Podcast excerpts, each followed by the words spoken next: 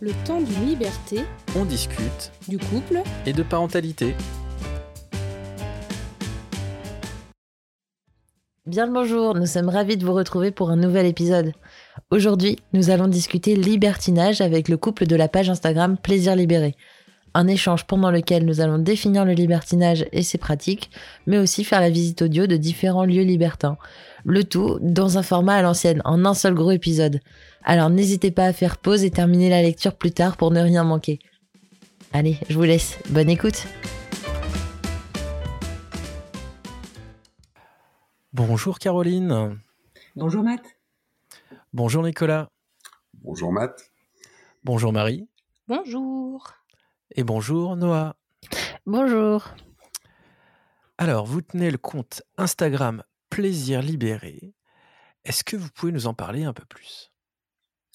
Alors j'ai créé ce compte il y a deux ans parce que je cherchais en fait un thème euh, pour faire un compte Instagram et je me suis aperçue qu'en fait euh, en sexualité il y avait beaucoup de lacunes et qu'on me posait beaucoup de questions de- dans la vie de tous les jours et je me suis dit pourquoi pas parler de sexualité et de libertinage surtout. Ok. Et pourquoi on vient vous poser beaucoup de questions sur la sexualité tous les jours?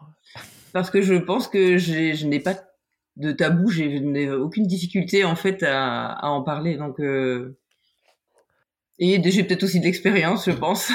Derrière ce compte, il y a Caroline et Nicolas. Est-ce que vous pouvez vous présenter un peu Eh ben, on est, euh, on est un petit couple de, euh, ça fait 15 ans qu'on s'est, qu'on s'est rencontrés, 15 ans qu'on est ensemble. Euh, on s'est rencontrés sur un site libertin. Donc on, on voguait euh, chacun de notre côté initialement, euh, on découvrait un peu le libertinage. on s'est rencontrés donc euh, un peu dans, dans ce domaine, ce qui a aussi facilité les choses pour la suite. Euh, bah, on est un couple, euh, un couple, un couple heureux, un couple, on est bien ensemble, on, on se motive, on se pousse à faire euh, les choses qui nous plaisent et, euh, et Et- puis, On a une particularité, c'est qu'on a 18 ans de différence et je suis l'aîné. Effectivement, c'est pas, c'est pas commun. C'est là aussi où on va pousser un peu des fois les retranchements. ouais. C'est intéressant. Ouais. Alors, vous nous avez parlé du coup que vous vous êtes rencontrés sur un site de libertinage et que c'est quelque chose qui, euh, voilà, qui, qui faisait sens dans votre couple. Oui. Euh, comment vous définissez le libertinage hum, comment on définit le libertinage? Euh... La non-exclusivité, du coup. C'est-à-dire Ouais, non- enfin, pour notre part, c'est une non-exclusivité sexuelle. Pas, pas sans- Ok. Et euh, qu'est-ce que vous mettez euh, vous, Est-ce que vous mettez d'autres choses derrière ce mot, voilà, euh, libertinage de manière euh, plus générale? Pour vous, qu'est-ce que ça désigne euh, Bah, c'est, c'est partager du, partager un pla- du plaisir en, enfin, nous, c'est, on rencontre toujours ensemble, donc c'est partager du plaisir ensemble. C'est ne pas, ne pas avoir de, de, tabou, bien communiquer. C'est-à-dire que si on a, on a rencontrer une femme, un homme, un couple, on se le dit simplement et pour la sexualité, c'est, un plus, quoi. C'est très épanouissant. Franchement, euh, voilà. et, du coup, vous dites pas de tabou, mais est-ce que euh, du coup, euh, le, li- le libertinage est, libre de, de tout tabou ou euh, Euh, bah, en fait, le libertinage, c'est comme euh, toute forme de, de société ou de groupe. Euh, Il y a bien évidemment bah, toutes sortes de personnes, donc euh, bah, donc il y a également des, des, des tabous, des croyances, des, des préjugés. Des... En fait, dans le libertinage, on retrouve les mêmes personnes que dans le non-libertinage ou partout ailleurs. Hmm, Très bien. Noah, est-ce que toi, tu avais des choses à rajouter euh, sur, euh, sur, sur le libertinage? La C'est vrai que du coup, euh, du coup, je pratique depuis quelques années ce, ce que moi j'appelle plutôt un mode de vie éventuellement ou une manière un peu de penser. Euh, pour moi, le libertinage, ça va être euh, un ensemble de pratiques et éventuellement, euh, ouais, comme je le disais, plutôt une manière de penser, de vivre euh, ses relations. Donc effectivement, non-exclusivité sexuelle, mais aussi certaines pratiques qui s'y attachent. Euh, on reviendra certainement euh, dessus un peu plus tard. Et puis, euh, peut-être une, une découverte de soi et des autres qui est un peu plus poussée que dans les relations exclusives, euh, euh, surtout sur le point de vue de la, de la sexualité, je pense. Voilà. Marie, est-ce que tu voulais ajouter quelque chose, un autre rapport à cette définition? Oui. de, mon côté, je vois le libertinage comme une pratique sexuelle. Euh, et, de, du, coup, de différencier la notion de d'exclusivité, non-exclusivité avec le libertinage dans la mesure où on peut être en couple exclusif et libertiner ensemble. Par contre, et tout comme on peut être en non-exclusivité et libertiner ensemble et chacun de son côté. Et, euh, et, donc, la différence entre euh, couple, enfin relation libre, relation exclusive, polyamour et qui est un cadre de relation, et le libertinage qui pour moi c'est vraiment une porte, euh, enfin c'est une pratique sexuelle. Euh, maintenant j'ai fait des petites recherches historiques. Allez, un petit balayage rapide, Marie, sur bah, depuis quand ça existe et. Ouais. Et comment ça a évolué dans le. Exactement. Dans l'histoire. alors, Rapidement, euh, c'est présent dès l'Antiquité euh, grecque avec euh, le mouvement épicurien qui est donc la recherche du plaisir ultime en, avec l'évitement de la douleur pour mener une vie épanouie. Donc ça, c'est la, philosophie épicurienne.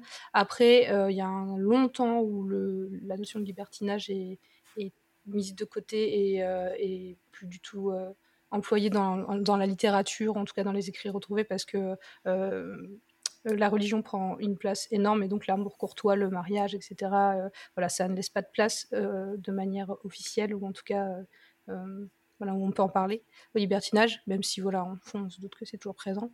Par contre, il y a un retour au XVIIe où là, dans, dans l'érudition, on, on, peut retrouver des libertins qu'on appelle bah, donc érudits, avec euh, qui vont plutôt se retrouver dans le mouvance épicurienne et euh, mais d'une manière sans voilà sans scandale euh, et une liberté plutôt des libertins de mœurs où là on va plutôt aller sur les images qu'on peut se faire dans l'historique du, du, libertin typique prévu enfin stéréotypé entre guillemets avec voilà les filles les filles dans les tavernes les salles les salles de jeu mmh. les liaisons furtives dans les lieux de rencontres nocturnes voilà qui sont des relations sans passion sans lendemain et qui permet de préserver une image un peu, euh, un peu euh, euh, de façade du mariage officiel qui est encore subi et pas forcément choisi à cette époque-là. Voilà, et donc on a une vision très manichéenne de ces deux types de libertonnage qui est, qui est centrée sur la morale. et on voit le libertin comme un libre penseur qui n'est pas soumis à la doctrine de l'Église, voire athée. et c'est réservé plutôt au domaine de l'aristocratie mené par le chef de file, euh, un chef de file qui s'appelle euh, Théophile Doyo, qui est un poète euh, français du XVIIe siècle et qui est très très engagé dans, ces idées-là et qui va même aller jusqu'à mourir pour ces, valeurs-là d'amour, de liberté et de plaisir. et c'est plutôt une posture qui est, comme je disais, réservée aux nobles et à l'aristocratie parce que tout le monde n'a pas les moyens de se, de, voilà, de, de, s'adonner à cette posture-là de libertinage. Et d'ailleurs, il y a eu des qualifications de la cour d'Henri IV comme un vaste bordel de luxe, euh, mmh. Jacques Chaudet en 1976. et euh, dans le siècle suivant, donc siècle des Lumières, 18e siècle, là, on a l'apogée du libertinage, où la liberté est associée à la sensualité, à la raison, au matérialisme et à la remise en question de toute oppression. Donc il y a une force très politique quand même dans, cette posture du libertinage. Ça va au-delà de la sexualité, c'est vraiment cette libre pensée euh, et aller contre le cadre établi. Euh, mais je pense que c'est intéressant pour aujourd'hui aussi à, garder en tête cette notion d'aller dans, voilà, dans, le libertinage, d'aller contre le cadre établi. Euh, et voilà, on, dans, toujours dans cette rupture avec la religion ou avec un dieu omnipotent encore beaucoup à cette période de l'histoire, avec le roi qui a tous les pouvoirs, enfin voilà, et, euh, de manière générale les figures paternelles qui s'érigent en chef de famille, etc. Euh, voilà, grosso modo jusqu'au 18e. Et, euh, et voilà, et c'est toujours euh, dans la sphère aristocratique parce que ça demande, c'est aussi, comme je disais tout à l'heure, euh, au-delà de la sexualité, dans la pensée, donc ça demande des compétences langagières et, et de parole, de, oratoire, de lecture, et donc qui est réservé plutôt, enfin, des compétences qui sont acquises plutôt dans l'aristocratie parce que voilà au niveau populaire il, ces personnes-là n'ont pas accès à, à tous ces savoirs-là euh, et, donc, euh, à cette période-là, on voit le libertinage comme une, forme de déni de l'attachement amoureux et on lâche la bride au plaisir euh, sensuel. Et, enfin, sur le XXe siècle, en tout cas sur le début du XXe siècle, on, a une libération sexuelle de l'homme et de la femme, mais toujours plus tolérée chez l'homme que chez la femme. Et ça, ça va mettre longtemps à changer. Et même encore aujourd'hui, on a encore beaucoup, beaucoup de regards très mmh. critique sur là-dessus. Je pense moins qu'avant, mais c'est encore, je pense, très très ancré. et, et, aussi une forme de, responsabilisation de l'engagement amoureux pour l'homme et de, de l'offre stabilité qu'il pourrait offrir à la femme. Mais là encore, on est sur des schémas du plutôt début, milieu de 20e et qui tendent à changer aussi aujourd'hui. Voilà. Merci Marie pour ce, pour ce balayage historique où on voit un peu les, les racines de ce mouvement qu'on retrouve encore aujourd'hui. du coup, Caroline et Nicolas, à votre avis, qu'est-ce qui fait qu'on va vers le libertinage à un moment? Qu'est-ce que. Mmh la ah, bah ouais, ouais, ce que j'allais dire. La curiosité. Ouais, surtout la curiosité. En premier, je dirais. Ben, la curiosité générale. Je pense que quand on est curieux de manière générale, on a peut-être envie de découvrir des choses, d'essayer des choses. Euh, je pense que c'est là aussi où, dans le libertinage, euh, il y a ceux qui vont par curiosité, qui ont, qui ont une forme d'appétence euh, sur ce domaine-là. Et il faut surtout pas que ce soit euh, euh, celui qui va pour compenser quelque chose après 20 années de couple ou des choses comme ça. Mmh. Et donc ça, ça serait plutôt, ça serait plutôt un frein en fait au, à l'esprit en fait libertin qu'on pourrait, en tout cas la philosophie libertaine. Mais c'est surtout délétère pour le couple. Dans ce sens-là, ok, très, tout à fait. Ouais. Mais effectivement, c'est pas, c'est peut-être pas là pour euh, compenser un problème ou, mm. ou régler des soucis euh, dans le couple, mais plutôt, euh, plutôt pour, pour le construire différemment et ouais. J'aime bien cette idée de curiosité, en tout cas, avoir envie de découvrir plein de choses et du coup, bah, ça passe par là et je trouve ça plutôt sympa comme concept. Donc un, un lieu d'expérimentation et de, et de découverte, si on peut le définir un petit peu un, peu comme ça. Oui. Un, nouveau terrain de jeu aussi. On, peut dire ça euh, sans partir euh, dans n'importe quelle euh, expérience et oui avec des limites bien évidemment. oui, peut-être découvrir ses limites. Ah, mais aussi, aussi oui. Au final, c'est en essayant qu'on découvre les choses que on aime ou qu'on n'aime pas, qu'on est prêt à recevoir, peu prêt à recevoir. c'est vrai qu'il faut poser de l'écart aussi. Et euh, je pense que tout à l'heure, vous avez évoqué quelque chose de très intéressant, qui était la communication, en tout cas euh, interne, interne couple, et pouvoir euh, échanger en fait sur justement, là, on parlait des limites, voir les choses qui, vont, qui vont pas, qui peuvent évoluer. vous, est-ce qu'il y a des, par exemple, il y a des freins que vous avez rencontrés dans le libertinage, des choses voilà qui, qui ont pu vous vous heurter? Pas forcément lié au, au, libertinage lui-même, c'est plus euh, inhérent, euh, c'est plus, euh, ça dépend plus de l'humain. En fait, c'est plus quand les fois où il y a des des, des, choses moins plaisantes, c'est surtout en rapport avec les personnes. C'est pas le libertinage en lui-même, c'est plus comportemental. Voilà, mmh. exactement. Mais donc il y en a, oui, clairement, il y a des, il y a des choses c'est là qu'on découvre, hein, en avançant petit à petit, en discutant. Et puis, bah, quand on se lance aussi dans le libertinage, bah, on n'a pas forcément toutes les infos. Euh, pareil, quand on, fantasme un trio ou une rencontre entre couples, euh, on, on, idéalise aussi la situation, on pense pas forcément à tout. Donc, bah, en, en y allant, en essayant, bah, on voit ce qui va, ce qui va pas. Je pense que c'est comme toute expérience dans la vie c'est bah, en y allant, discutant, communiquant et en essayant. Et puis voilà, c'est tout. Après, on avance. Et, euh... Tout à fait. Essayer de discuter un peu de euh, euh, quelles sont les, les, choses avec lesquelles chacun des membres du, du, couple, du coup, sont OK ou pas OK. ne serait-ce qu'à, enfin, j'imagine, à faire, à voir comme pratique, par exemple. Et puis, bah, c'est qu'en communiquant qu'on peut savoir un peu euh, les besoins, envies et, et limites de chacun. Donc, je pense que c'est vraiment la base euh, du libertinage, la communication au final. On y revient toujours, hein. à chaque épisode. Ah bah, ah. C'est le temps d'une communication. On devrait... Exactement, oui, c'est vrai que c'est quelque chose qui est, qui est assez central. Euh, est-ce que vous avez vu, je sais pas quand vous avez commencé ce genre de pratique, aussi des peurs qui sont qui sont remontées potentiellement, des peurs potentiellement bah, des des autres des personnes qui ne pratiquent pas et qui où il y aurait pourrait y avoir un jugement un peu un peu sociétal ou aussi le côté jalousie potentiellement qui pouvait qui pourrait qui pourrait bah, du coup s'afficher parce que c'est des situations qu'on qu'on ne connaît pas forcément et qui peuvent être moi je pense que la jalousie enfin ça c'est mon avis je pense qu'il y a toujours un peu de jalousie mais c'est une jalousie qui, qui sert de de notre motive de oui, oui c'est c'est oh, c'est un booster en fait. Ça permet, c'est excitant. Et mais par contre, cette jalousie, il y a, y a, une limite. Il y a une limite à pas dépasser. Si on dépasse cette limite, là, ça devient, ça devient vraiment très désagréable. Et les gens, par exemple, c'est arrivé avec certaines certaines personnes qu'on ne rencontre plus.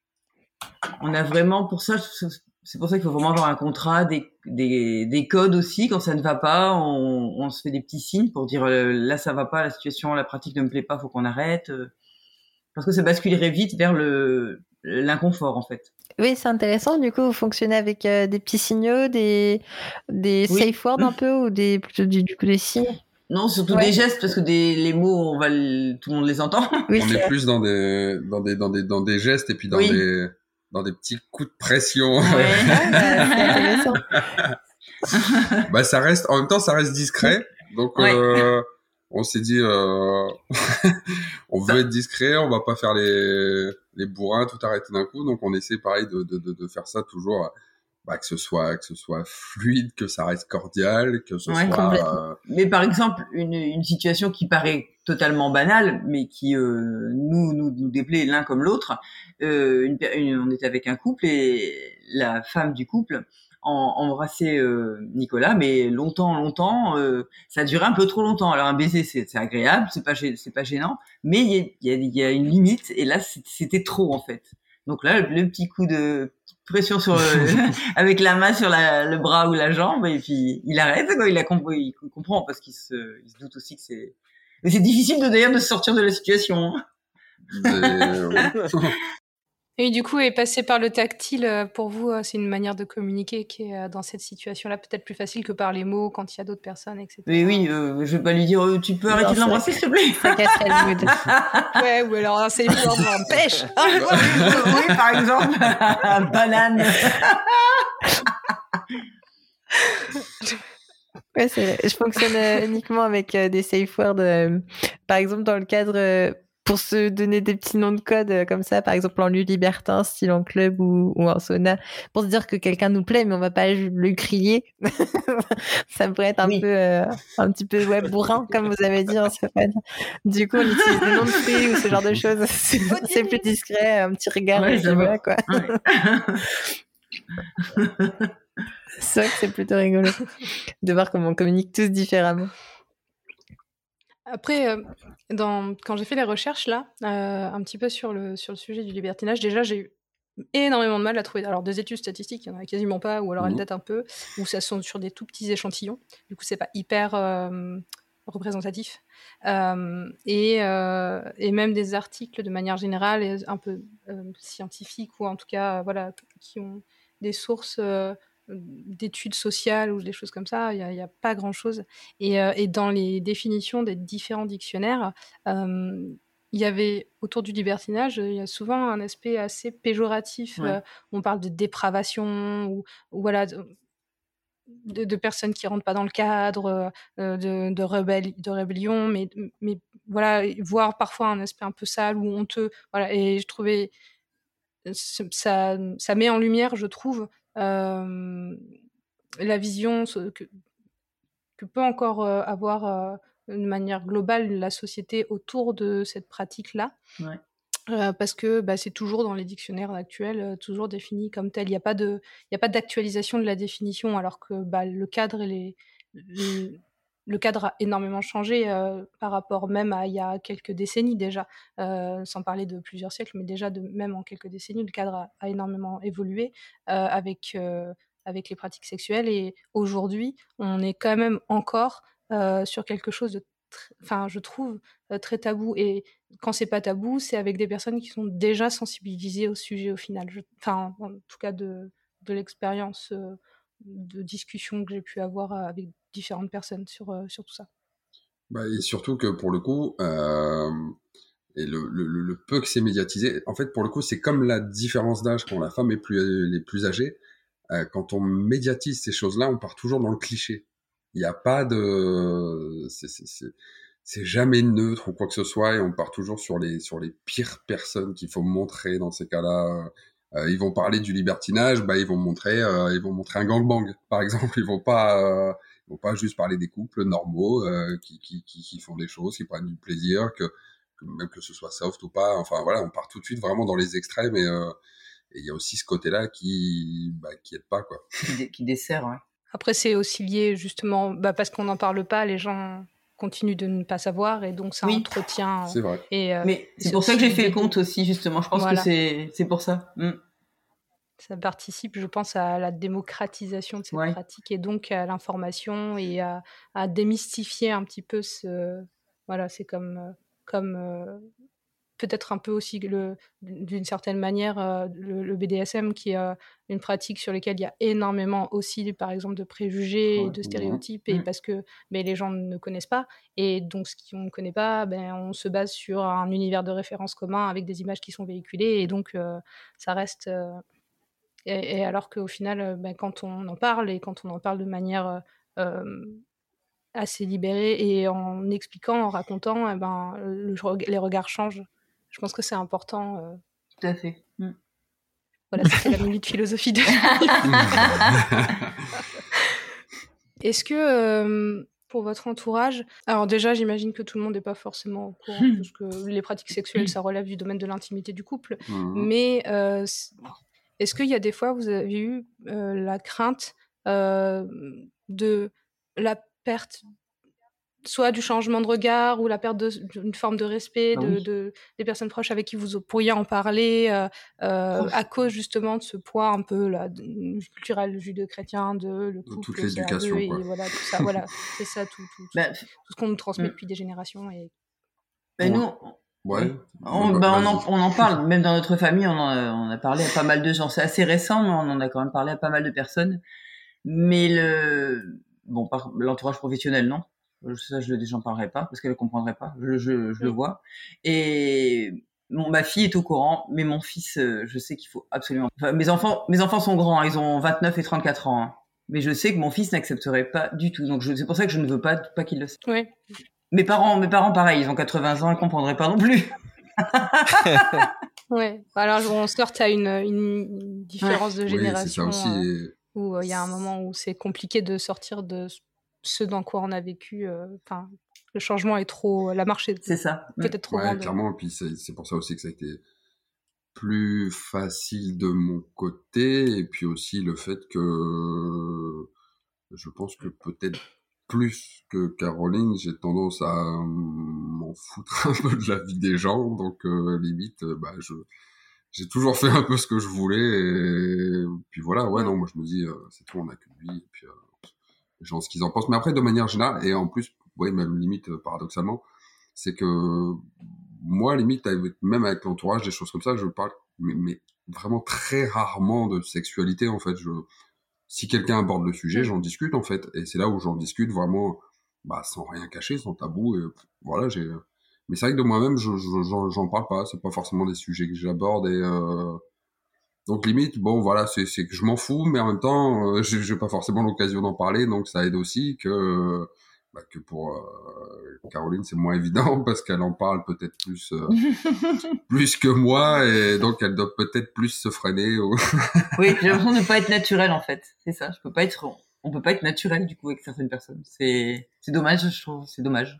Ouais, le, le côté entier, en fait. euh, ouais, Mm. J'entends bien.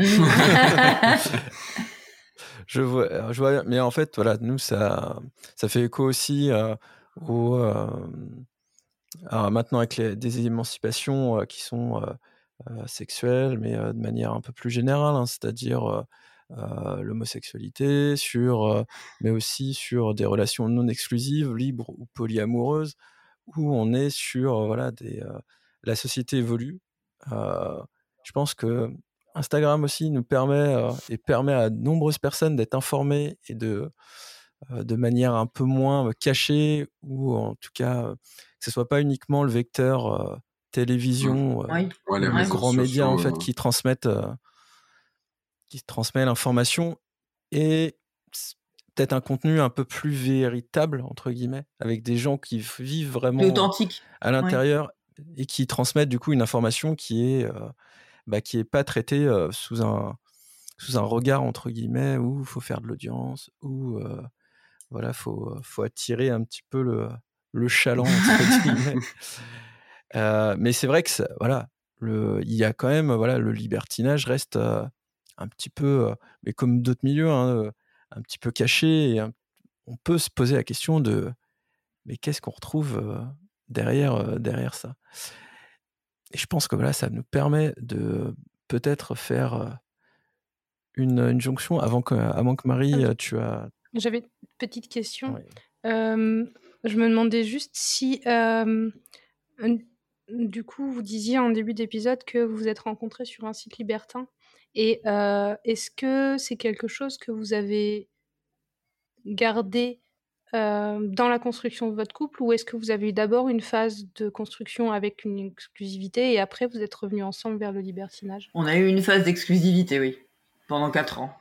Mmh. Est-ce que vous pensez que c'est nécessaire dans la construction d'un projet de couple avec des projets de vie, etc., de passer par une phase d'exclusivité pour peut-être, en tout cas ma vision, euh, la manière dont je projette les choses est d'abord se découvrir à deux et construire à deux avant d'aller sur de la rencontre ou de l'ouverture ou des choses comme ça Ou est-ce que vous pensez qu'un couple peut aussi se construire directement en étant déjà pratiquant euh, de, cette forme de, sexualité euh, en, de garder ça Après, je me dis peut-être que c'est propre à chacun. Enfin, voilà, je, oui, c'est ce que j'allais dire. la question. Oui. Pour nous, on avait, besoin, je pense, de, se construire effectivement pendant ces, ces quatre premières années. Mais je pense que c'est vraiment une question de personnalité, oui. Bah, c'est ça. Après, pour le coup, euh, c'est que nous, dans notre fonctionnement, c'est ça, on a vraiment une, euh, une base. On a donc la, la base du couple. Euh, voilà, on est vraiment. En plus, on fait quasi tout ensemble. On est très souvent ensemble. Euh, on fait énormément de choses ensemble, que ce soit même le sport ou des tas de trucs. Euh, donc, dans notre fonctionnement, euh, je pense qu'on avait besoin de ça. Et c'est pareil, même dans le libertinage. D'un couple à l'autre. Nous, le libertinage, ça, va être, ça peut être par période. Euh, et c'est pareil, c'est pas à des fréquences folles ou, ou des choses comme ça. Donc je pense que ouais, dans notre fonctionnement, on avait besoin aussi de d'abord d'avoir cette, cette base, stabilité pour après, bah, bah puis après notre avis aussi par rapport à notre vécu, etc. et notre fonctionnement, c'est euh, c'est qu'il faut aussi quand même avoir une base euh, solide pour justement après euh, partager ces choses-là mmh. et puis euh, construire une confiance en fait l'un dans l'autre. Mmh. Mmh.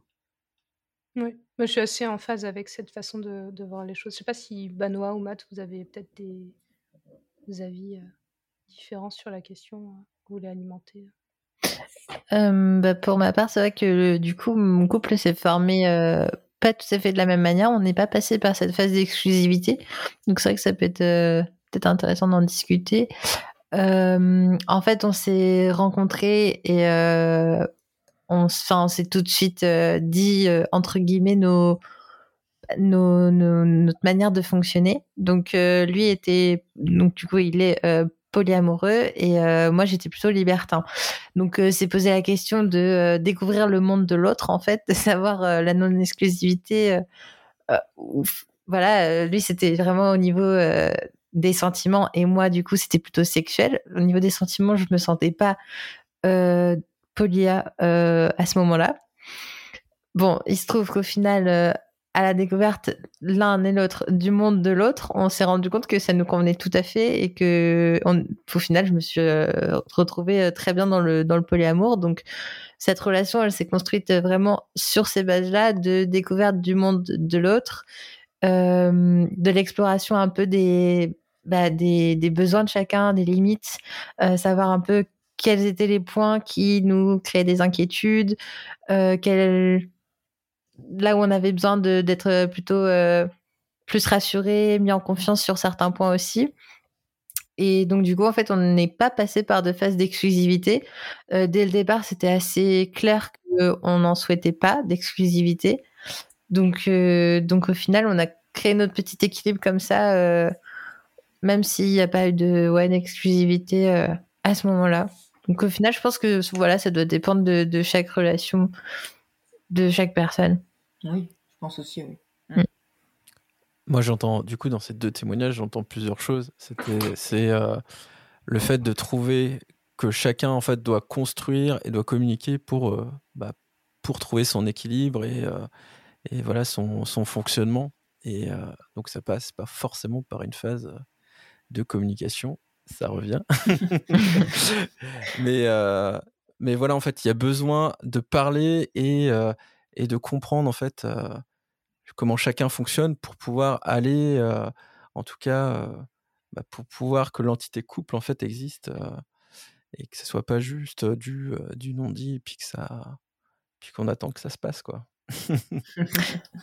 oui, je pense qu'il faut aussi communiquer vraiment à chaque étape. C'est-à-dire que nous, on est passé par des étapes où, où on a ressenti des sentiments négatifs, clairement, de, enfin, pas foncièrement négatifs, mais on est passé par des phases où on avait la, je pense, des insécurités, qu'elles soient personnelles ou, vis-à-vis de bah, l'entité du, couple, euh, des phases de manque de confiance, euh, de jalousie aussi.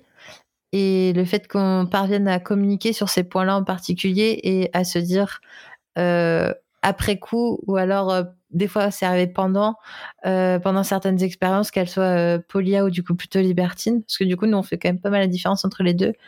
à ce moment-là, on, en parlait très clairement à se dire bon voilà cette étape elle m'a été euh, je l'ai ressentie de telle manière ça me pas plu euh, j'ai essayé de m'introspecter mais j'ai besoin d'en parler donc en fait au fur et à mesure on construisait un petit peu ce, petit cocon j'ai envie de dire j'ai envie de prendre une petite métaphore euh, on se construit en fait à force de discussions comme ça où on s'explique ce qui va pas ou comment ça a été comment ça s'est passé de notre côté euh, bah, on s'est construit le petit cocon et la petite stabilité du coup euh, bah, à deux, mais euh, mais pas que, j'ai envie de dire. Au final, on n'est pas que deux.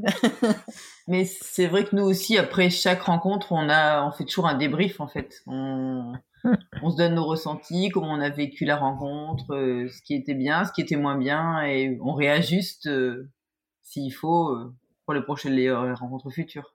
Exactement, il faut être hyper à l'écoute de l'autre. C'est vrai. Très bon point. Du coup, dans l'ensemble des échanges qu'on a eus précédemment, euh, voilà, on a évoqué des choses un petit peu euh, cachées, un peu, euh, un, peu méconnues. Et ben, je pense qu'il est l'heure maintenant de, de, pouvoir un peu faire le tour de ce qu'on peut retrouver dans le libertinage. on peut commencer peut-être par les pratiques qu'on peut retrouver à l'intérieur du libertinage. Alors, on va dire déjà les définitions que qu'on pense nous juste. Il y a donc il y a le candolisme, c'est-à-dire les gens qui sont plus souvent spectateurs, qui aiment regarder, voir leur conjoint conjointe prendre du plaisir avec quelqu'un d'autre sans forcément participer. Il y a le côte à côtisme, c'est-à-dire deux couples qui vont faire l'amour l'un à côté de l'autre sans interaction avec l'autre conjoint. Il y a le mélangisme où on, échange tout sauf la pénétration avec l'autre couple et l'échangisme où on échange euh, tout, y compris la pénétration. Vous avez fait le tour, je pense, des pratiques euh, vraiment propres au libertinage en soi. Euh, hmm. Après, c'est vrai qu'on peut retrouver aussi des pratiques qui, ont lieu dans des lieux de libertinage, qui vont être liées plutôt au BDSM, j'imagine. Oui, oui. Tout à fait. Et est-ce que vous pensez que c'est du coup des pratiques comme effectivement le, BDSM ou, ou, ou par exemple autour des fétichismes, c'est des choses qu'on peut retrouver plus facilement dans les milieux libertins que dans une sexualité propre au couple Je sais pas si c'est clair ma question. Non, non, si c'est très clair. Ouais, surtout tout ce qui touche au, fétichisme et, au BDSM, je pense que c'est Ouais, ça doit être. Je pense que c'est assez délicat pour être abordé en, milieu libertin ou à part si euh, si dans le libertinage, tu as tendance à voir le même couple sur une période assez longue ou des choses comme ça, où Ah oui, là, oui. tu développes un peu plus tes... Mais, Mais je pense que voilà, en si, club, en club, voilà, je pense possible. que si ouais. tu vas en club, euh, en club Mm. échangiste et en club libertin, est-ce que, euh, est-ce que tu retrouves ce genre de Il y a des choses? Je pense, je pense qu'il y a de Oui, tout, ouais, clairement. Il y en a pour tous les goûts. Parce que là, au final, on parle beaucoup du libertinage euh, pratiqué en couple, Oui, euh, Oui, mais il se oui. pratique aussi en tant que personne seule. Et du coup, c'est à ce moment-là qu'il y a d'autres pratiques qui rentrent en jeu. Euh, je pense notamment à la pluralité de manière générale, où c'est Mm. pas uniquement du coup euh, des couples entre eux ou côte à côte ou etc. Mais euh, ça peut aussi être euh, euh, simplement. euh, bah, on a parlé tout à l'heure euh, du gangbang, c'est un exemple. Euh, ça fait partie des pratiques euh, qui sont quand même assez récurrentes dans le milieu du libertinage, mine de rien. Dans les espaces libertins dont on va parler ensuite, euh, euh, il y a des, souvent des, des soirées à thème euh, de ce type. Euh, il peut y avoir de la pluralité euh, qui n'est pas non plus euh, du gangbang, mais qui peut s'apparenter plutôt à euh, de l'orgie. Donc euh, ça, ça va être plutôt être euh, vraiment plein de personnes oui. euh, qui font du sexe soit côte à côte, soit en se mélangeant, soit euh, mais vraiment plus que juste deux couples, je dirais. Moins codifié peut-être du coup. C'est ça, moins codifié effectivement. Euh, et puis après, effectivement, voilà, il y a toutes les pratiques liées au fétichisme, euh, à divers fétiches qui peuvent être, je pense, un peu plus existantes dans le milieu du libertinage. Je pense notamment euh, à certaines pratiques BDSM où du coup on peut retrouver euh, le gangbang ou bien, euh, ouais, de manière plus générale, la pluralité. Je pense que du coup c'est un milieu qui s'apprête bien à l'exploration de sa sexualité, l'épanouissement personnel et qui du coup est un- pas forcément plus ouvert. On pourra revenir sur la question après pas forcément plus ouvert, mais euh, c'est un espace où tout de même on peut quand même s'exprimer un peu plus et explorer. Et donc du coup, selon les partenaires avec qui on relationne, euh, permettre euh, l'exploration de divers fétiches et du coup, euh, plus propice. Et Noah, du coup, tu as évoqué l'ouverture d'esprit. Est-ce que pour toi, le libertinage est un milieu ouvert, comme son nom pourrait le laisser paraître Alors ouais, c'est vrai que le, le- le libertinage, c'est euh, la libération, se libérer des mœurs, c'est euh, et euh, de- de- voilà, ça être ouvert d'esprit. On l'entend souvent, mais mais dans les faits, c'est pas forcément le cas. On peut notamment penser du coup à la bisexualité qui reste quand même vachement tabou, surtout du côté des hommes. Complètement. Et, hum, et puis, euh, même euh, au niveau de la transidentité, c'est vrai que du coup, je suis concernée à ce niveau-là. Et l'ouverture d'esprit euh, n'est clairement pas de mise partout. Les, les espaces libertins sont un des premiers, une des premières choses à laquelle je pense qui sont clairement pas à jour sur les différents genres, enfin identité de genre et du coup c'est pas forcément ouvert d'esprit et ni euh, bien forcément bienveillant envers euh, envers les différentes pratiques sexuelles non plus, notamment euh, l'homosexualité, bisexualité. Je sais pas si vous souhaitez rebondir peut-être dessus, Caroline et Nicolas.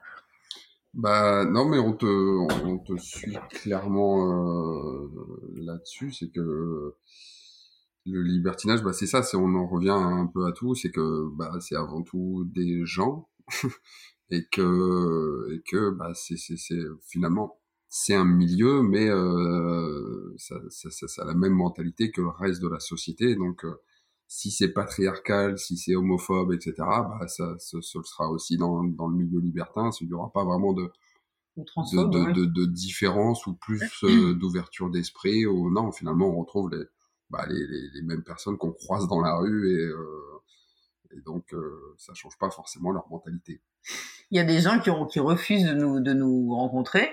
Pourtant, on pratique pas forcément la bisexualité masculine, c'est optionnel. Il y a des couples qui refusent de nous rencontrer parce que euh, Nicolas est bi. Juste parce qu'ils le, ils savent qu'il est bi. Même s'il y aura pas d'échange entre hommes, mais non. Et du coup, euh, par peur Ah oui, Ah, mais c'est ça. d'être contaminé. Et surtout, appa- Alors, apparemment, euh, j'ai une tête de prédateur ou je sais pas, mais euh, je, je pense qu'il y a une, une vraie peur ancrée de la perte de masculinité avec, euh, euh, dans les préjugés et les stéréotypes qui sont ancrés euh, dans l'éducation qu'on reçoit et le, matraxa- le matrixage euh, marketing euh, très très genré qu'on peut voir partout et l'hypersexualisation des corps, etc.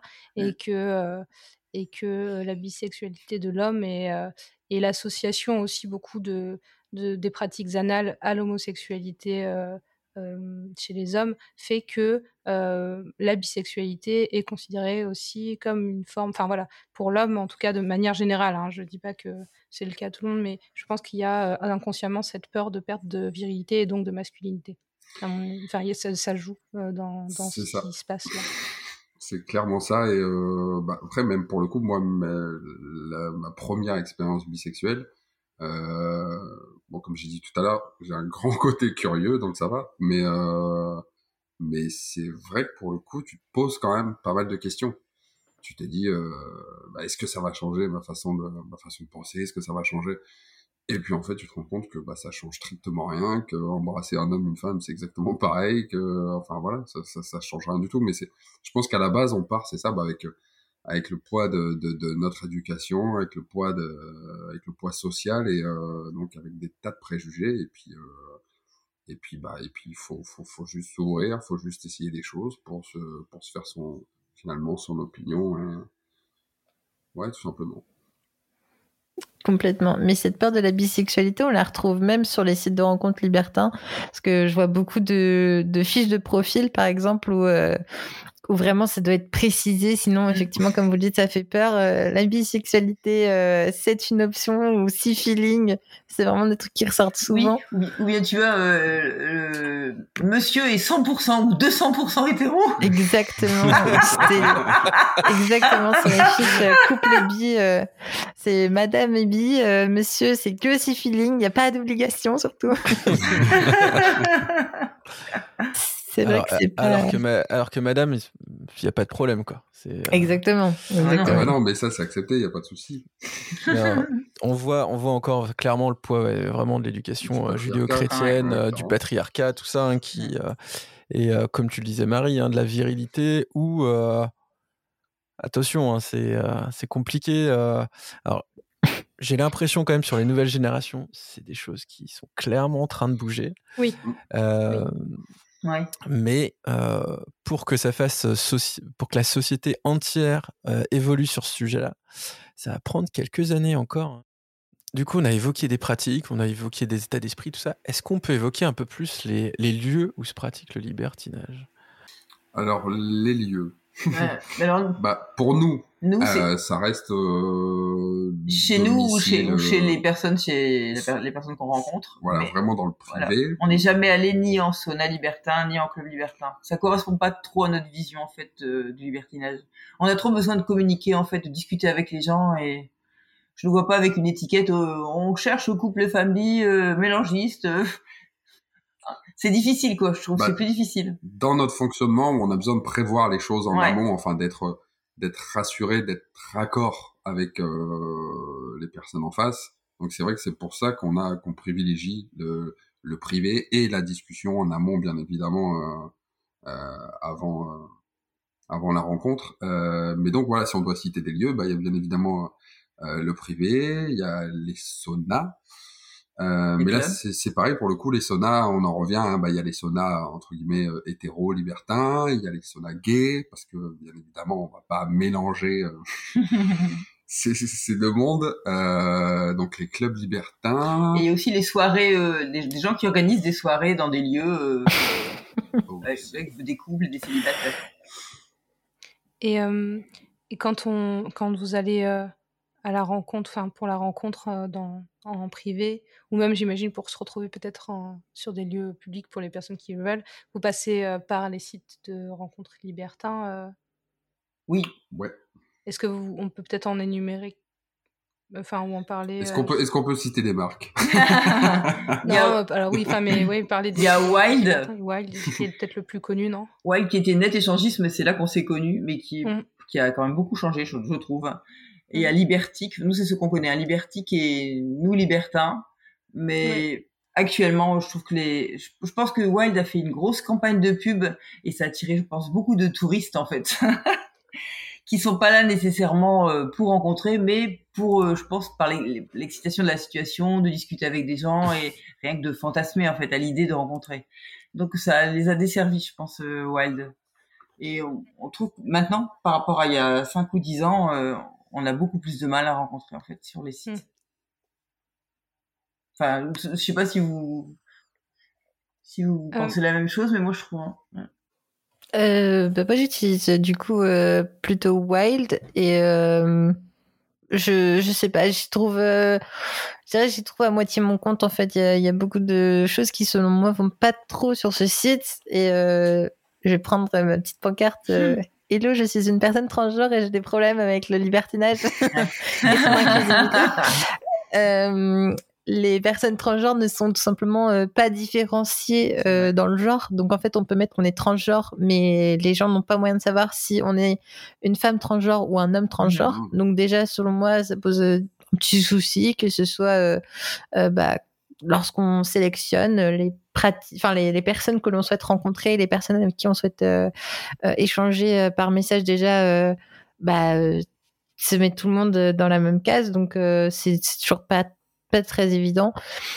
Et puis et puis oui, effectivement, il y a une grosse campagne de publicité au moment du bah, du confinement surtout, hein, si je dis pas de si je dis pas de bêtises. Et c'est vrai que du coup, bah ouais, ça ramène beaucoup de, de, curieux qui sont là juste pour, euh, pour une semaine. Oui, voilà, en général.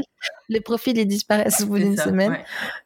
Donc, euh, des fois, on échange avec des gens et puis ils disparaissent. Bon, c'est, vraiment compliqué. Enfin, oui, c'est vrai que c'est pas évident, évident sur les sites. Il y a autre chose aussi qui, me, euh, qui me gêne, je sais pas si tu as remarqué, c'est que sur Libertic, par exemple, bah, sur Wild, je sais qu'ils ont enlevé le, le, poids. On n'a plus marquer le poids. Ah, j'avais pas ah, fait attention, effectivement. pour, pour, éviter la grossophobie. Mais par contre, l'agisme, ça les gêne pas du tout parce que sur Libertic, par exemple, dans la, dans la, quand tu fais des recherches, dans la rubrique physique, c'est l'âge. Oh, Alors ça, ça, as le don de, de m'exaspérer au plus haut point.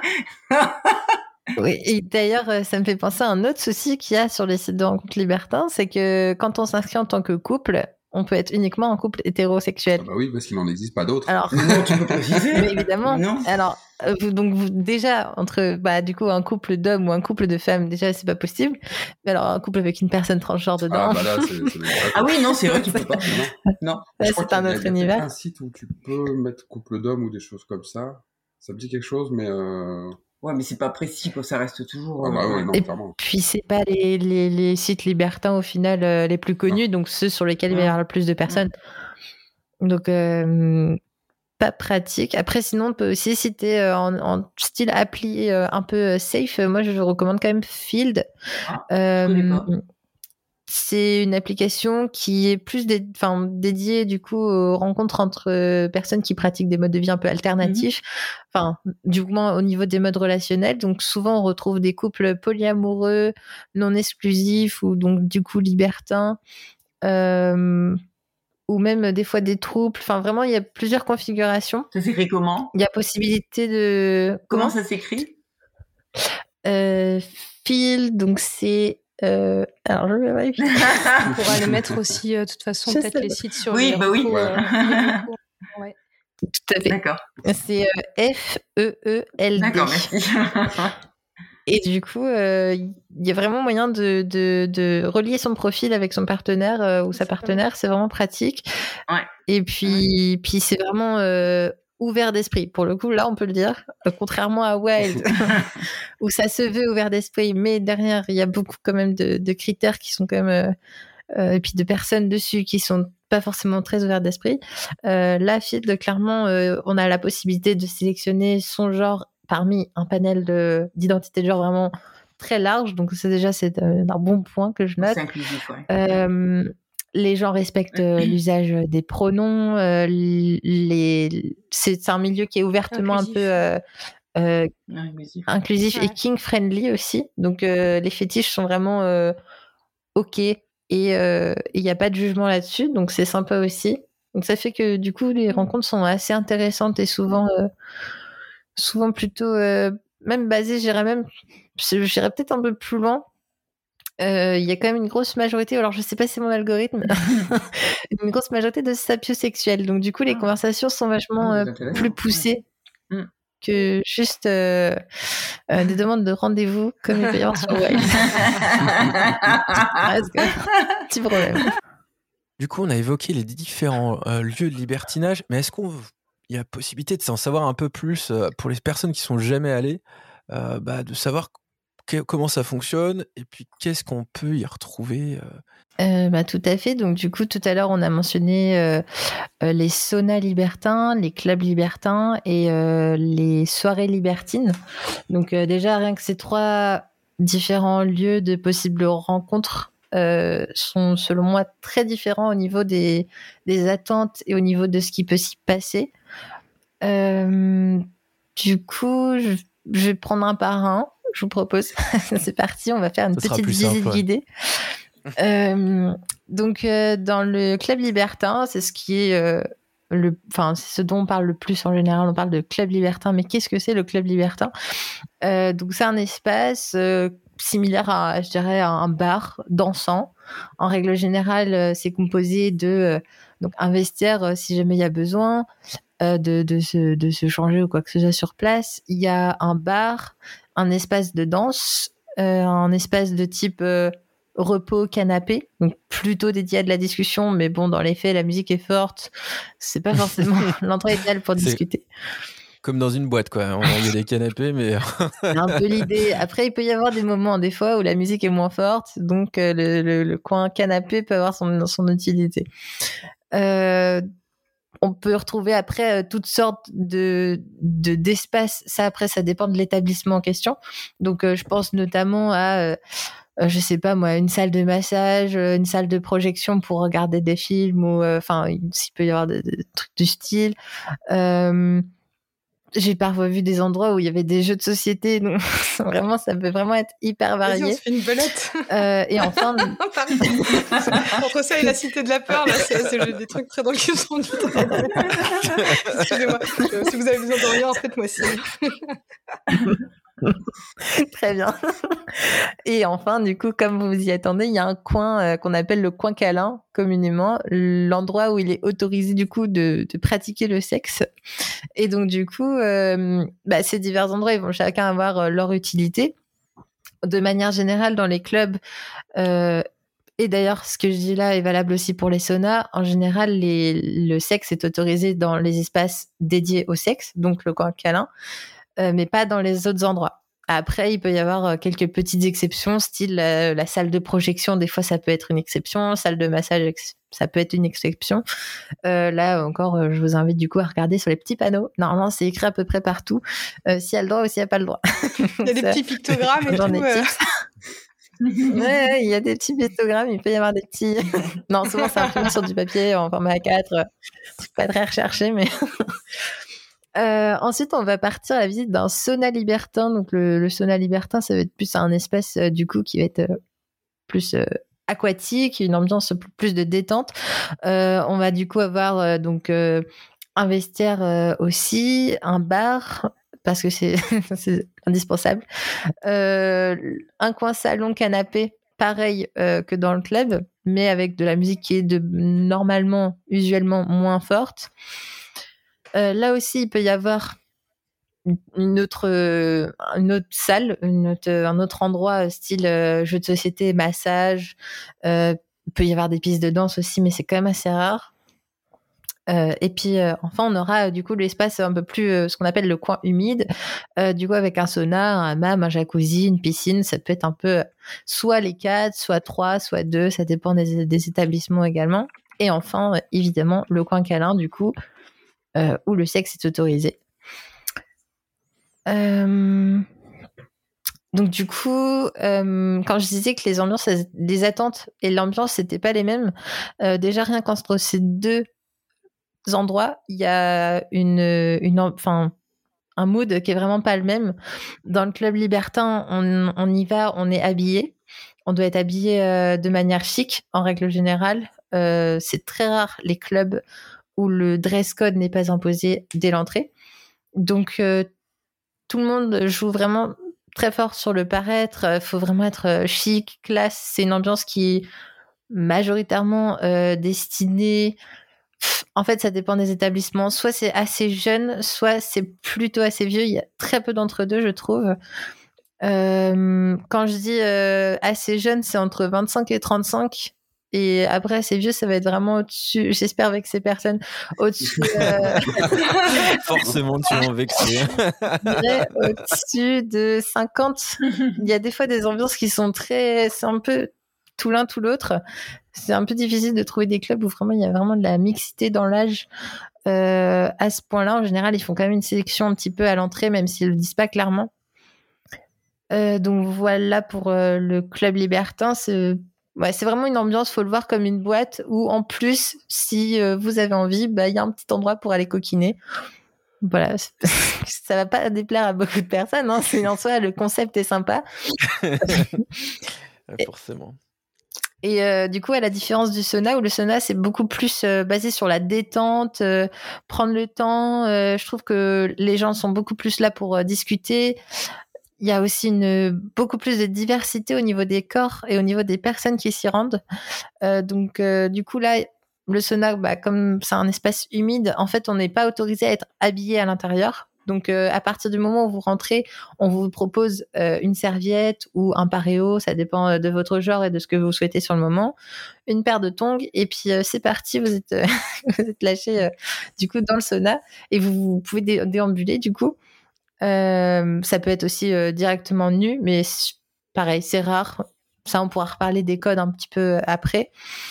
Euh, et donc du coup, l'ambiance y est beaucoup plus euh, sur la détente, profiter des espaces aquatiques et puis euh, si il y a feeling qui se passe avec des gens ou si une fois dans le coin câlin il y a des rencontres qui se font et qui se passent bien, à ce moment-là il y a du, des moments de des moments coquins, mais c'est vachement moins frontal, je trouve, que dans les clubs, par exemple. Donc voilà pour une petite différence. Et euh, après, on parlait du coup des euh, soirées libertines. Donc, ça peut être des soirées soit privées, organisées donc par, euh, par des gens chez eux avec plusieurs personnes, mais qui ne connaissent pas forcément. Donc, souvent, ça passe via des applis. comme par exemple sur Wild, on peut facilement organiser des soirées. Mais ça peut aussi être des organismes qui font des soirées.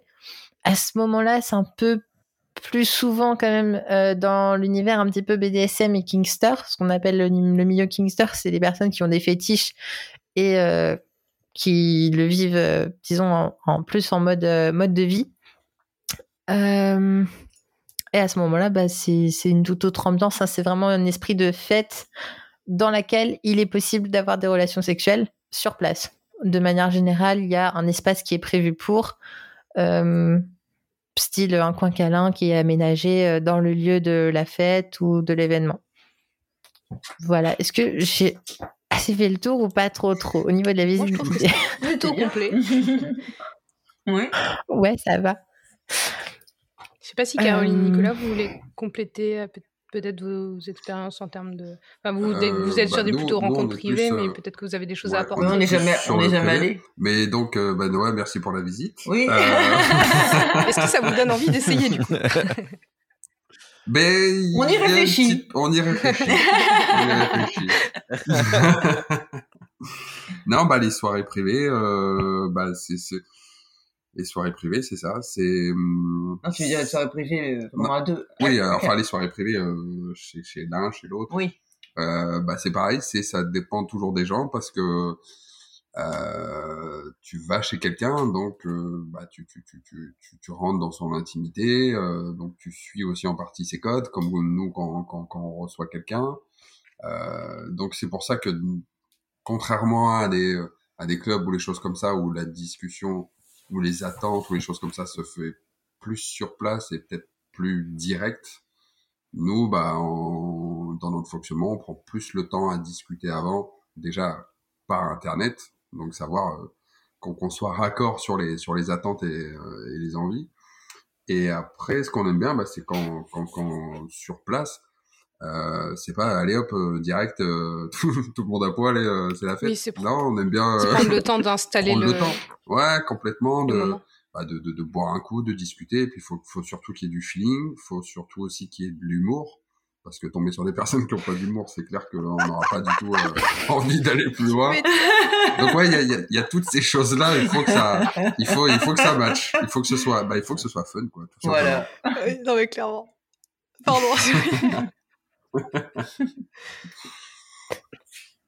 Après, à savoir qu'il y a des soirées à thème en général dans les clubs et dans les saunas euh, de manière euh, récurrente dans la semaine. Donc du coup, il y a des soirées qui sont plus propices à rencontrer un certain type de population ou euh, ou qui sont plus propices à la discussion que d'autres. je pense notamment, il y a des soirées spéciales bi, il y a des soirées spéciales couple et femmes seules, où du coup, bah, il va y avoir une plus grande parité, je dirais, euh, dans le dans les personnes présentes et des soirées aussi. Euh, euh, j'avais vu apéro dînatoire, ce genre de choses, où du coup c'est plus la discussion qui est mise en avant et qui ça permet un peu plus de discuter que en temps normal dans, dans ces bâtiments, enfin dans ces espaces-là, ce qui mmh. peut être intéressant aussi à explorer. Mmh.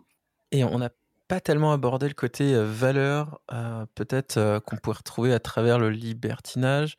c'est vrai que moi j'avais, je connais pas trop ce milieu-là, mais ce qui m'en ressortait, c'était le côté respect et plutôt consentement très très mis en avant. Est-ce que vous pouvez nous en dire quelques mots?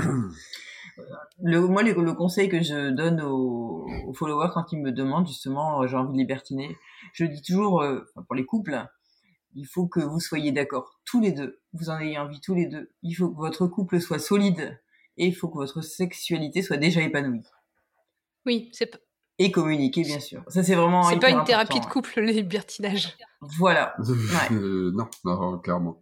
Après les bah, les valeurs euh, les valeurs euh, bah, je pense qu'on en revient toujours à la même chose où consentement, respect. Puis c'est avant tout des personnes que tu croises, donc on partage pas forcément tous les mêmes valeurs, donc c'est pour ça aussi que la communication est, importante. Et communication, bah, déjà interne au couple, mais aussi euh, externe avec les personnes que, que tu veux rencontrer, parce que bah, parce que bah on retrouve quand même euh, il y a toujours une grosse présence patriarcale et misogyne euh, déjà dans la société, mais aussi dans le milieu du libertinage. Donc ça, c'est aussi des choses qui euh, sur lesquels il faut faire attention parce qu'il y en a qui viennent avec leur euh, euh avec leur morale à eux, leurs idées, leur leur leur, leur concept de, de la sexualité ou du libertinage. Donc c'est pour ça que ouais, c'est c'est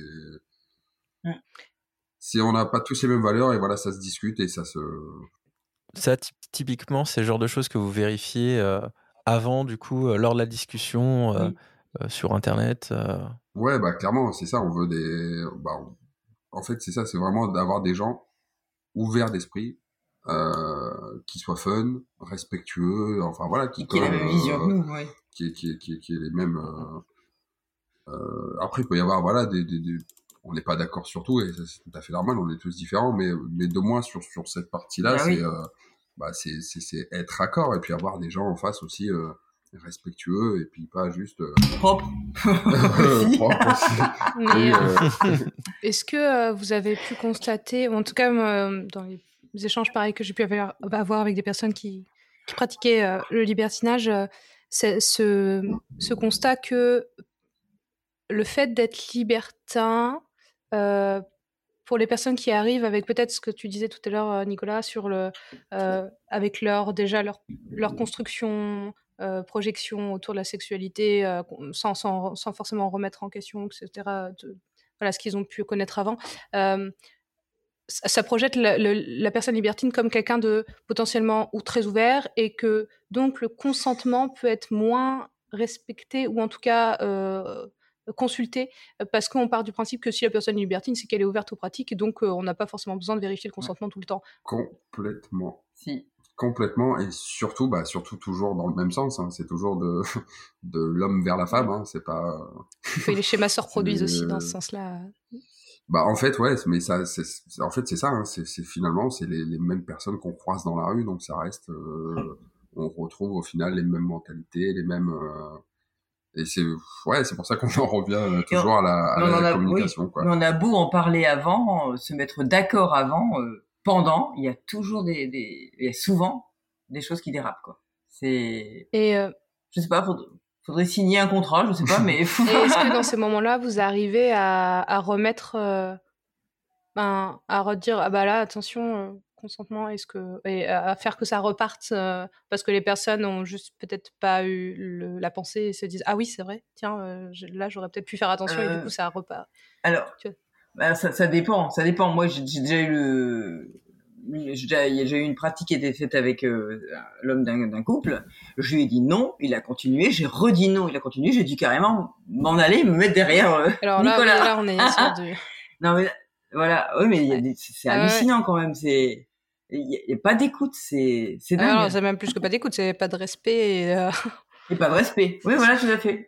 Mais c'est pas un cas isolé. Oui, ça, je me doute bien. Malheureusement. Du coup, j'en profite pour rebondir euh, sur euh, ce genre d'événement quand ça se passe euh, en sauna ou en club. Bon, évidemment, c'est pas évident de, de, dire non, mais le non est dit. Enfin, c'est possible de dire non à tout moment. le consentement reste quand même le maître mot dans tous les établissements, quels qu'ils soient, qu'ils soient hétéro, bi ou, ou uniquement gay.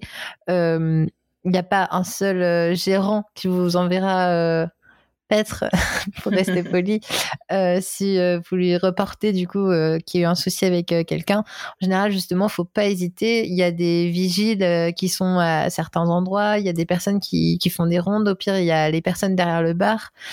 si jamais il y a des personnes qui ne respectent pas votre consentement ou ouais, décident de vous embêter clairement pendant une soirée euh, libertine, quelle qu'elle soit, euh, il faut pas hésiter à signaler. Et en général, ces personnes vont se faire sortir assez rapidement, hein, parce que les, les gérants, c'est dans leur intérêt de garder un espace qui est sécurisé et euh, dont les valeurs correspondent à celles de leur établissement, donc le consentement, etc. Mais pour le coup, ouais, c'est même limite ce qu'on conseille à, par exemple, même à des femmes seules qui veulent rencontrer des couples limite on les on leur conseille carrément plus d'aller en club, parce qu'il y a cet aspect sécurité, il y a du monde, il y a il y a, il y a des vigiles, il y a il y a tout un cadre que que, que, que la soirée privée d'aller directement chez les gens parce que bon voilà, c'est ça on sait jamais. On sait jamais ouais. Ah oui, c'est sûr, sans aucun doute. Enfin, en tout cas, pour ma part, je, même, euh, enfin, je, pense que je préférais euh, aller en, en, sauna ou en club pour l'aspect sécurité plutôt que d'aller directement dans un hôtel, par exemple. Il n'y a, a, pas. Et euh, photo. Est-ce que vous, il y aurait d'autres conseils peut-être à, à donner euh... Ouais. Pour débuter dans les espaces libertins. de manière générale, les deux décorrélés peut-être, mais euh, voilà, sur des, conseils peut-être pratiques. Enfin, voilà. Alors du coup, je pense que commencer dans le libertinage, on a quand même bien fait le tour avec notamment la communication. la communication des envies, besoins, limites, on le répétera jamais assez, mais je pense que c'est la base de la base. ouais. Euh, ouais. les attentes aussi, les angoisses, faut pas hésiter à, discuter de tout ça. Euh, concernant, euh, je dirais, préparer euh, sa sortie au club ou au sauna. Bah, c'est pareil, non On définit nos besoins, envies, attentes. Bah, c'est la même chose. Est-ce que, ok, c'est avant ouais. Exactement, avant, mais j'irais même plus loin en fait, euh, avant et ensuite on fait, euh, il y a vraiment mm. besoin de communiquer pendant et même après, évidemment le débrief, on en parlait tout à l'heure, euh, mais vraiment, euh, enfin, faut vraiment rester sur l'idée que euh, tout ce qui est décidé en amont et ce qui est dit avant n'est pas figé et que même une fois le moment commencé dans l'espace, il y a toujours moyen de d'y mettre un stop ou d'exprimer son, mécontentement ou des choses qui vont pas. Donc ça, c'est important. Euh, pour bien commencer une première sortie en sauna, moi j'aurais tendance à dire euh, bien choisir son lieu, c'est important. Il y a des lieux qui ont forcément euh, bah, différents types de population. Euh, la réputation du lieu aussi, ça peut jouer. Donc, euh, selon les envies et les attentes euh, du coup des deux personnes euh, du couple ou, plus d'ailleurs, mais en général mon couple voilà deux, on va partir sur cet exemple-là. à ce moment-là, il vaut, peut-être mieux chercher un, un, un, établissement qui conviendrait à ses attentes. Donc, si vous êtes plutôt du genre à faire la fête, à aller en boîte de nuit, bah, à ce moment-là, on va plutôt se diriger vers un club. Si par contre vous êtes plus timide ou vous avez envie de, de, de, détente et d'un moment un peu plus calme euh, et de rentrer un peu plus en douceur, à ce moment-là, je conseillerais le sauna. le sauna, si tu es timide, enfin ça, ça dépend, c'est peu de choses aussi, parce que l'aspect euh, de nudité peut être un peu... Ouais, J'adore que du coup tu viennes, parce que en même temps, la perche, c'est parfait. Euh, transition parfaite. Euh, après, l'aspect nudité, si ça peut en rassurer certains, bah du coup, si vous préférez être habillé, bah du coup, le club, c'est peut-être mieux. Euh, mais après, en, en sauna, il y a toujours moyen d'être avec une serviette ou avec un paréo. Mm. Et de manière générale, les personnes restent en serviette ou en paréo euh, dans tous les espaces, sauf peut-être un peu moins dans le coin câlin. ça va de soi. euh, et dans le jacuzzi ou dans la piscine, parce que bon, on va pas mouiller les trucs, c'est un peu embêtant. Bah voilà, après c'est euh, autre chose quoi. C'est ça. Mais, euh, mais, sinon, de manière générale, les gens euh, restent avec leur, euh, leur serviette ou leur paréo. Donc au final, que ce soit la nudité d'autrui ou sa propre nudité, c'est ça peut être aussi intéressant de se tester à ce niveau-là, de si on est à l'aise ou pas à l'aise en, sauna. Moi, je... Mmh. ça peut être en douceur. Franchement, c'est c'est pas forcément si violent que ça, je dirais, parce que du coup, on peut quand même rester en serviette. Donc et, et peut-être préciser aussi que euh, pour les personnes célibataires ou voilà, qui ont envie de se lancer. Euh, euh, peuvent y aller avec un ou une complice ou, un ou une amie qui est dans le même mood et, et se dire bah, on y va à deux mais voilà du coup ça permet aussi de pas être seul dans cette découverte là sans forcément être avec la personne dans, la sexualité hein. ça peut être chacun aussi fait le truc de son côté mais en tout cas d'avoir une certaine sécurité de se dire ben je suis pas perdu euh, tout seul ou toute seule au milieu d'un monde que je ne connais pas encore euh, des choses comme ça. Tout à fait y aller avec des amis ça peut être très sympa même à plusieurs. Mais même mais même bon alors peut-être pas pour une initiation complète en temps normal je, je conseille pas ça quand même de, de commencer seul mais mais au-delà de la première fois, si jamais vous avez envie d'y aller seul que vous avez déjà essayé, etc., ça peut être tout autant fun d'y aller seul et euh, faut vraiment, je pense, pas se sentir euh, forcément trop en insécurité ou, ou apeuré du milieu. Je pense que les gens peuvent être euh, très sympas. Bon, encore une fois, ça dépend des établissements et comme l'a très bien dit Nicolas tout au long du podcast, euh, la population qui est dans un sauna, elle est représentative de la population dans la société. Donc, il y aura forcément euh, des personnes pas cool et des personnes qui seront moins avenantes. Mais de manière générale, les gens, ils sont là pour, euh, ils sont là pour la même raison que vous. Alors, c'est pas forcément pour avoir du sexe, mais pour simplement rencontrer d'autres personnes ou alors simplement profiter de l'espace. Et à ce moment-là, bah, il y a toujours moyen de discuter de manière générale avec les gens et mm. c'est très bienveillant comme milieu tout de même je trouve ça important de le, rappeler. Et du coup, bah, même y aller seul, c'est pas forcément une mauvaise idée en soi. Mm. Je crois que Mathieu, tu voulais parler, non? Tu faisais des signes. Euh. Euh, oui, alors tout à l'heure, vous parliez de la communication euh, pendant, avant, pendant et après. Mais j'ai envie de dire, en fait, c'est un peu ce qu'on devrait faire tout le temps dans n'importe quelle relation sexuelle. oui. de pouvoir parler avant, pendant et après. Oui, oui. oui. Euh, c'est pas parce qu'il y a du monde euh, en plus ou euh, c'est des choses qui. Voilà. Et puis, on a le droit aussi, dans une relation standard, entre guillemets, ou classique à deux, bah, de pouvoir dire à un moment stop, j'ai plus envie. Et puis, voilà, c'est. voilà, c'était une petite parenthèse pour élargir un peu le propos, mais. Et, euh, et, je pense que c'est très intéressant ce que tu dis, Mathieu, d'autant que, que ça soit le ou la partenaire. Et parce que souvent, on, a, on se dit que ça va venir de, de, la femme, mais en fait, et je pense que dans le milieu libertin, il doit y avoir, euh, je, je, rebondis parce que justement, on me dit que dans le milieu libertin, ça doit peut-être même encore majorer, une espèce de d'attente de performance de la part de l'homme, euh, en se disant, bah ça, un mec, il a forcément envie de faire l'amour, alors que ben ben non, ou il a forcément envie de pénétration alors que ben non, voilà. Mm. Et, et, que et donc il y a cette, euh, je pense qu'il doit y avoir peut-être même davantage que dans la, la société, la sexualité euh, euh, interne au couple, euh, ces attentes de performance chez l'homme qui fait que c'est plus difficile encore peut-être de dire stop ou de dire non, j'ai pas envie pour un homme. Ah, je sais pas le, ressenti que vous pouvez avoir de ça, mais la réflexion me vient là avec ce qu'on a. C'est vrai que pour le coup, euh, de manière générale, les gens sont plutôt, comme disait Noah, bienveillants. Euh, sur les sites, cependant, on a déjà vu des fiches euh, où c'est indiqué euh, on cherche telle taille de bit, euh, on n'aime pas les bandes mous, on veut pas de ci, on veut pas de ça. Donc ça, c'est sûr qu'il y en a, clairement. Mais, euh, mais de manière générale, ça va. Dans l'ensemble, ça va. Euh, on a évoqué du coup les lieux euh, et les pratiques, mais moi quelque chose qui me paraît essentiel, c'est quand même c'est de, de, parler de santé sexuelle, parce que voilà, on peut rencontrer différentes personnes, tout ça vous, Nicolas et Caroline, comment vous abordez cette question?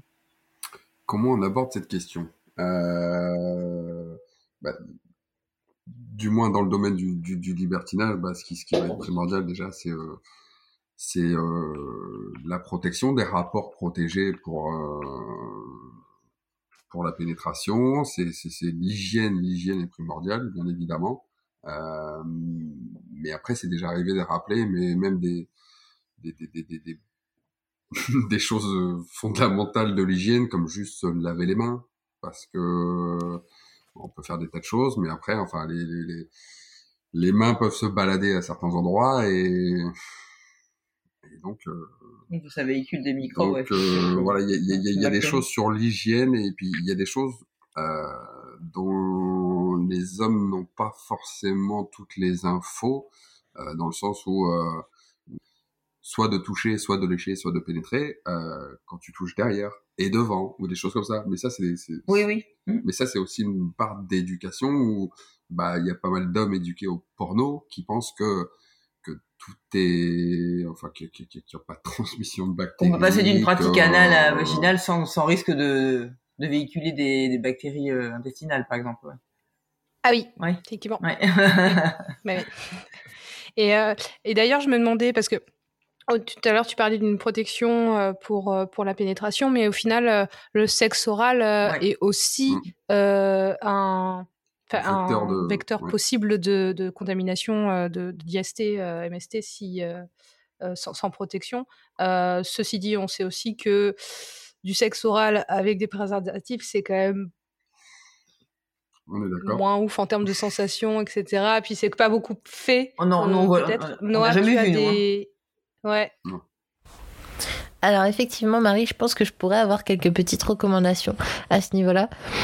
Pour ce qui est des rapports avec un avec un pénis, du coup, euh, la capote reste de mise. Ça va être difficile de la remplacer par autre chose. Par contre, pour ce qui est des rapports avec euh, contact, du coup, euh, buccal, vaginal ou buccal, anal, il est possible de se construire entre guillemets une digue dentaire avec un petit tuto très simple qu'on pourra vous partager en description du podcast et dans les recommandations.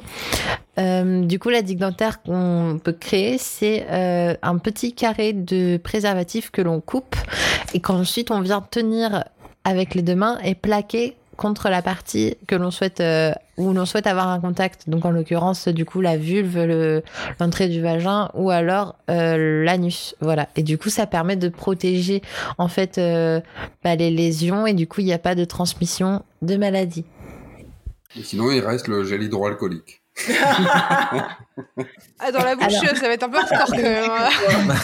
ah, bah, c'est un, un, choix. Hein, en, en, parlant de gel hydroalcoolique, ça m'a fait penser au gel douche désinfectant. Et en ces temps de variole du singe, je profite du coup euh, de rappeler ce petit tips qui peut être pratique.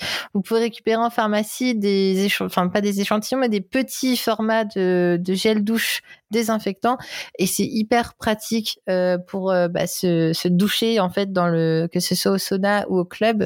Il y a des, espaces de douche. C'est vrai que je l'ai pas dit dans ma visite guidée. Il y a évidemment des douches. C'est quelque chose que on prend une douche à chaque fois qu'on change d'espace dans un sauna libertin par exemple.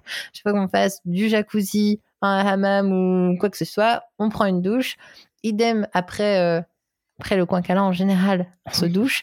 Et, euh, et donc il y a toujours du gel douche à disposition, mais c'est vrai qu'en ces temps de variole de singe, monkeypox, et eh ben c'est super utile de se laver avec un, un, un, gel douche désinfectant fait exprès. Ça permet d'éviter la transmission de ce genre de d'infections euh, qui sont présentes du coup sur les surfaces, pas uniquement. Voilà. Et on n'a pas évoqué euh, tout ce qui est dépistage oui. aussi, ouais, tout à fait, ouais, sur le. C'est vrai. euh, Dépistage complet tous les 2-3 mois, idéalement.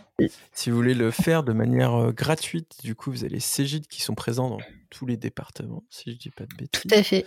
Souvent, c'est pas très loin des CHU. Euh, et vous pouvez. du coup, CHU pour les bilan, euh, non-initiés. CHU, ouais. non, pour, ça, euh, on avait, compris. on avait oui. ouais. Oui, mais tout le monde n'a pas le. Et, euh, et du coup, là, vous pouvez faire gratuitement euh, vos. euh, voilà, gratuitement, vous allez pouvoir faire des, euh, ces, euh, ces différents dépistages sur les spectres, en fait, en fonction de toutes vos pratiques. En plus, euh, il y a un accompagnement. Vous pouvez avoir aussi un sexologue qui peut, euh, qui peut venir discuter avec vous. Et euh, donc, euh, c'est une. C'est anonyme aussi, c'est important de le dire. Euh, donc, n'hésitez pas à vous, à vous rediriger vers ce genre d'établissement.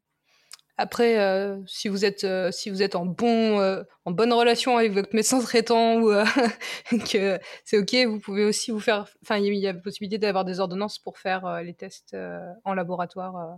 Voilà. Bon, c'est pas anonyme du coup, mais euh, ça dépend de.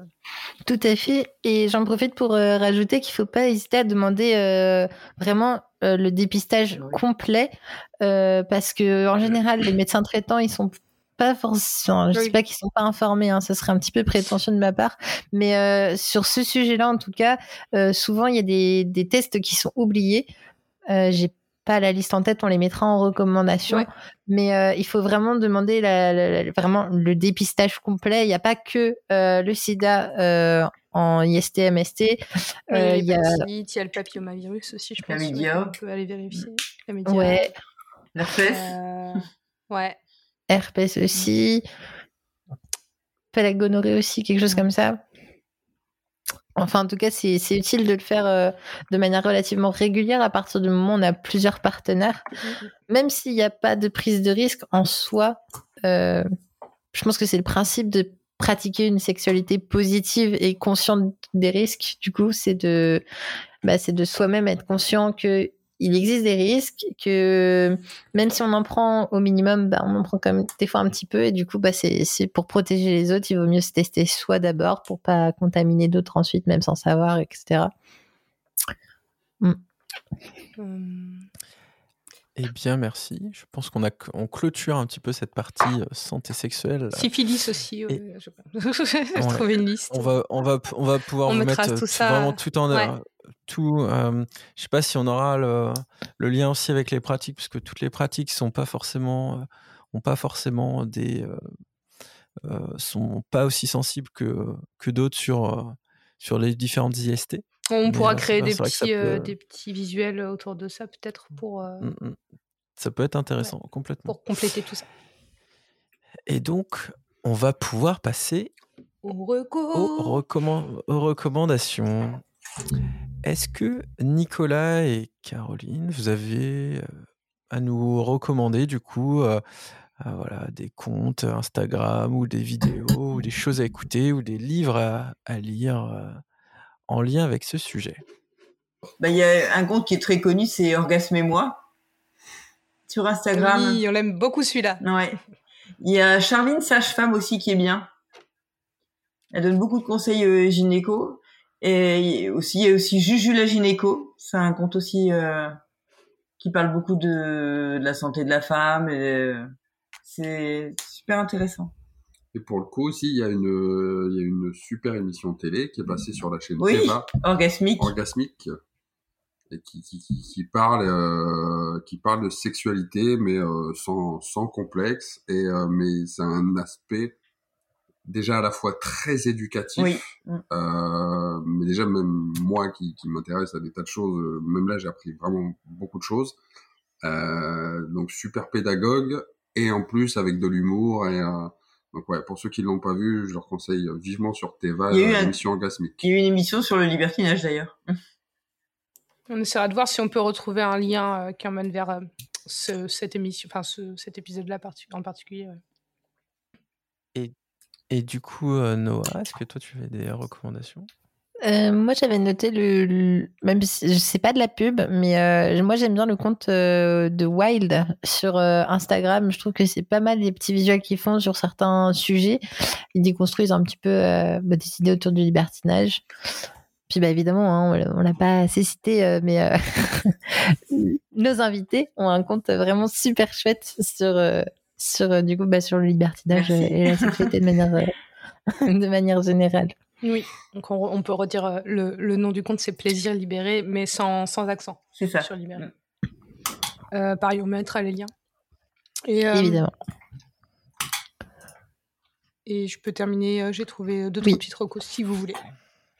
Ah bah, alors, il y a deux podcasts et un livre. Les livres, été un peu compliqué. Enfin, il n'y a, pas grand, grand, chose sur le libertinage. Enfin, en tout cas, sur le libertinage du 17e, 18e, il y a plein de trucs. Mais sur le libertinage actuel, il n'y a pour l'instant pas grand chose en livre. les podcasts, euh, le premier, c'est le podcast Les Gentilshommes avec l'épisode de Anne sur le libertinage, euh, voilà, qui parle de, de, ce sujet-là, euh, avec les notions de site de rencontre, le béchanziste, et puis de voilà comment, comment elle, elle vit les choses et comment elle découvre et, et entre sur la pratique de cette sexualité. Ce podcast, euh, c'est euh, trois amis euh, qui voilà, posent des questions à des copines sur les rapports hommes-femmes. Et donc, et donc voilà, là c'est sur la thématique, cet épisode-là, sur la thématique du libertinage. l'autre, l'autre podcast, c'est pareil, c'est un épisode spécifique sur le libertinage du cabinet de curiosité féminine, qui est donc aussi un podcast. et qui voilà interroge pareil le sujet de manière assez large. Et mon ma dernière reco, c'est un livre qui s'appelle le libertinage, une philosophie de vie. Euh, voilà, qui parle, qui questionne ce que le libertinage, son accessibilité, euh, voilà, comment est-ce que tout le monde peut entrer sur cette pratique-là, euh, qui, sont les règles, les codes, est-ce qu'il y a des risques pour le couple ou pas, les bénéfices, la place de la femme aussi, voilà, dans, le libertinage. et voilà, c'est basé sur des réponses de 31 libertins euh, qui ont accepté de répondre sur un, questionnaire euh, et de témoignages euh, de, personnes. Voilà pour les recommandations de cet épisode. Eh bien, merci Marie, merci Noah. Merci à tous de nous avoir écoutés et merci à tous les deux d'avoir accepté notre invitation et d'avoir participé à cet épisode. Merci à vous. Voilà pour la découverte du libertinage. On espère que cela a pu déconstruire certaines de vos idées reçues, vous intéresser et qui sait peut-être même vous mener à vous questionner sur le polyrelationnel. Nous avons passé un très bon moment avec nos invités que nous remercions grandement. Si vous avez aimé l'épisode, n'hésitez pas à liker, commenter, partager comme d'habitude et on se retrouve très prochainement pour un nouvel épisode qui portera sur la transidentité. À bientôt pour votre posté préféré.